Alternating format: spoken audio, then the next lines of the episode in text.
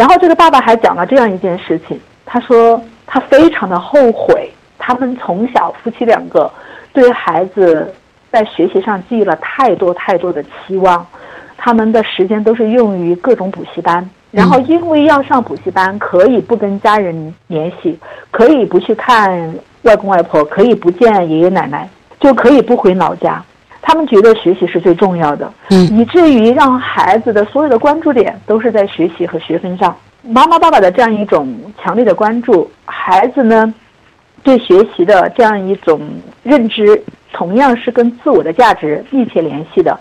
当他学习好的时候，他觉得自己很好；嗯当他学习不够好的时候，他会觉得老师、同学都瞧不起他，妈妈、爸爸都不爱他。所以在他内心里面，自我价值的评判主要就来源于他的学习。当面对这样子一个牛娃如群的学校，他突然之间从全来的一个初中的这个佼佼者，变得一个非常平凡，甚至在某个单科成绩成了班上最后一名的时候，这个孩子是没有办法去继续自己的学业的，他很害怕。爸爸也意识到了，孩子的今天是他们从小到大过多的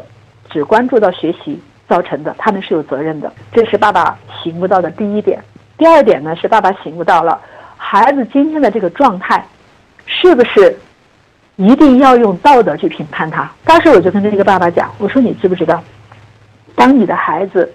因为要开学了，面对一个新的学习和挑战，他害怕在家里面狂哭不止，你觉得这是正常的吗？其实从心理上来讲，他已经有一种情绪障碍了。对，他已经不是属于一种完全健康的心理状态了。而这个时候，如果我们用道德去评判他，去告诉他有什么好害怕的，你应该坚强，你应该勇敢。读个书你就哭成这样，嗯，对我说，你这种评价是对孩子是完全没有任何的积极的作用的。嗯孩子这个时候需要的是什么？他需要的是，第一，感受到了家人对他的一种理解，感受到了一种关怀，感受到了一种支持，让孩子心里面去有勇气去面对自己当下的情绪。这个是我们家长应该做的，不是说我们去指责他，孩子就可以知耻而后勇。这个时候不是拼哪个人的意志的问题，而是要科学的应对孩子的情绪障碍。这个爸爸，然后他就觉得，确实他错过了，呃，孩子成长当中很重要的一些阶段，以至于让孩子和他的情感渐行渐远。其实爸爸还是很后悔。接下来，他认知到了这两点之后，再来看他和妈妈之间的关系。当时在做咨询的过程当中，我就发现，当爸爸在说话的时候，妈妈是两手交叉抱在胸前。自我防御，对，这个肢体动作已经告诉我了，是一种自我防御，是对抗的。对，在这个过程当中，我也观察到了他们夫妻两个的交流啊，沟通的模式，基本上都是一种暴力的沟通。妈妈指责爸爸，爸爸指责妈妈，就是他们都想证明自己是对的，对方是错的。其实，在这个过程当中，我慢慢去引导这个爸爸，我说我们可不可以更多的去谈你的感受和需求，而不放在评判对方上面。我们谈感情，对，我们要谈一下自己的感受、感情，而不是去讲道理。所以说，当时他爸爸就挑了一件事情来表达，就是关于孩子，呃，要妈妈给他穿衣服这件事情。我说，现在我们可不可以重新来还原一下那个状态？爸爸换一种方式来跟妈妈说话，因为以前的方式就是爸爸就在旁边说，他都多大了，你还给他穿衣服，你要把他宠成什么样子？他这辈子怎么办？你会害了他的。对，你就把他害成这个样子，嗯他将来一就是一事无成，他完全没有自理能力。就是爸爸极度的陷入了对未来的这种恐惧当中，他觉得孩子当下是这样，未来就一定是这样。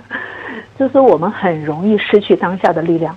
我们对过去的纠结、懊恼，还有对未来的恐惧和担忧，这两股力量把我们牵制着。然后让我们的当下过得苦不堪言。对，嗯对，让完全失去了能量去应对当下的问题。所以我就跟那个爸爸讲，我说我们可不可以换一种方式来表达你所见所闻这件事情之后，你内心的感受、你的需求，你对妈妈有什么样的请求？你可不可以换一种方式，用非暴力的沟通的方式来表达。这样的话，我就引导这个爸爸，这个爸爸就换了一种方式。最后，他跟妈妈表达的是这样：当我看到你跟孩子穿衣服的时候，我心里面特别的焦虑，因为我希望孩子是能够自理的，我希望他能够在生活当中能够少一些对我们的依赖，所以我希望，我请求，下一次遇到这种情况的时候，你能够让孩子自己去穿衣服，而不去帮他。当他这么去说话的时候，这个妈妈的肢体语言开始有一些改变了，放松一些了。对，放松一些了。然后呢，我就问这个妈妈：“妈妈，你有什么感受呢？你有什么好说的？”然后这个妈妈一开始就说：“你知不知道我为什么要帮他？你什么都不懂。”然后你在指责。然后我说：“打住！”我说：“妈妈。”现在你的这种表达，仍然就是我们常有的那种一贯的表达方法，就是一种指责和批判。嗯，那我们现在也可不可以学习爸爸的刚才这种方式，同样谈感受，呃，谈感受、谈需求和表达请求。然后这个妈妈说：“当我听到你这么来指责、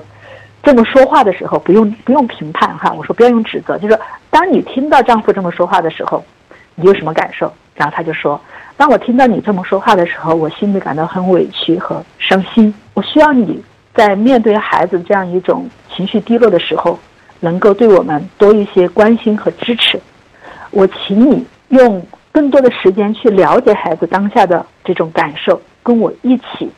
学一点心理学，然后用积极的方法去帮助孩子。然后我就跟爸爸解释哈，我说孩子为什么会出现这种行为的退行，是因为他内心没有安全感。你想，他都已经有两个星期没去上学了，他又是那么在意自己学习的成绩的孩子，那么在这样一个高手如云的学校，他的单科成绩降到了最后一名，那么在意自己的学习的一个孩子，突然之间感觉到自己在学习这上事情上面他没有得到价值，他就没价值了。对他觉得自己没有价值，他很害怕，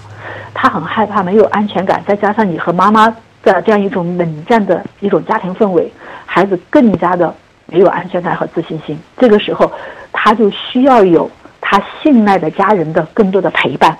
包括他的行为的退行，其实也是希望在妈妈那里能够得到一些那个呼应。就是我现在觉得自己如此的不优秀嘛，我会得不到你们的爱，所以他会用这样退回到一种孩子婴儿的状态，就是妈妈，你给我穿衣服，就是要证明。你们还能爱我，证明我是有价值的，因为孩子才能活下去嘛，对不对？对。所以我们说，当爸爸不理解这些的时候，他会把它理解成：天啊，这个孩子都这么大了哈，还要妈妈给穿衣服，妈妈居然还要给他穿。他不了解，因为不懂，所以他会有那么的愤怒、失望和焦虑的表达。那妈妈也会委屈跟伤心，因为妈妈在学习，就是因为妈妈在变，孩子敏锐的感觉到妈妈是有温度的人，所以他开始退回到婴儿的状态，需要去妈妈给他爱。他是在呼救。我们说，当一个孩子出问题，就是整个家生病了哈。今天商老师讲的非常的生动，我们就一起来看孩子为什么会出现各种各样的问题。